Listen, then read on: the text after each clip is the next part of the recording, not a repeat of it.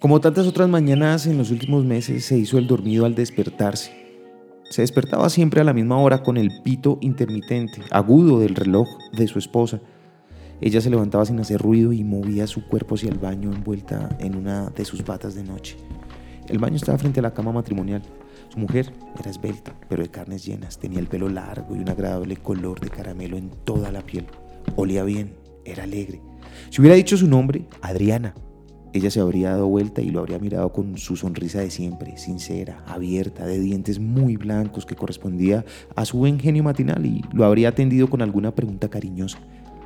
Pero él no quiso llamarla, como siempre, en las últimas mañanas y se quedó mirándola, casi estudiando su manera de desnudarse, parsimoniosa, dulce para entrar en la ducha.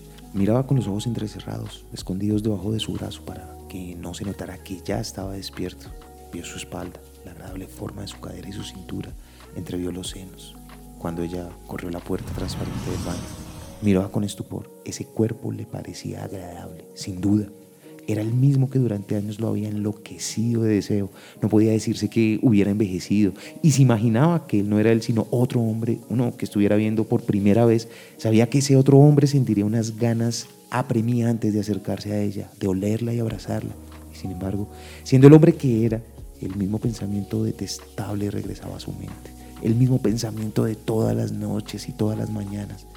Ya no le atraía, ya no sentía ganas de verla desnuda. Ya estaba acostumbrado a su cuerpo y había perdido el interés en verla. Algo se había roto. Ese cuerpo seguía tan hermoso como antes, pero ahora le resultaba indiferente, tan indiferente como le resultaba todo aquello que había construido con tanta ilusión en todos esos años de feliz convivencia, como le resultaban todas esas cosas que habían escogido con tanto cuidado y, y que habían pagado con tantos esfuerzos.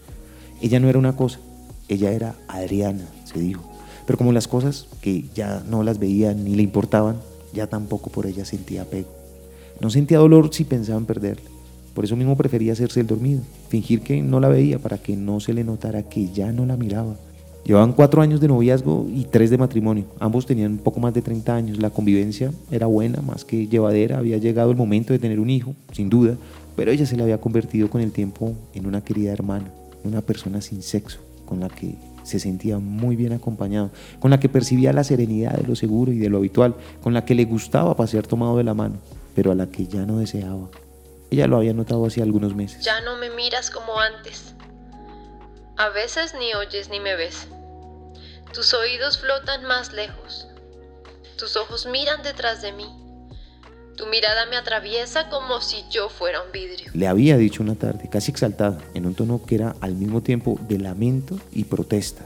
Él lo había negado con una sonrisa, lo había desmentido con un abrazo cargado de ternura y había espantado sus palabras como quien espanta un mal pensamiento. Pero él sabía, en el fondo de su mente, y no tan al fondo, en la misma superficie de sus percepciones, que cuanto ella decía era verdad.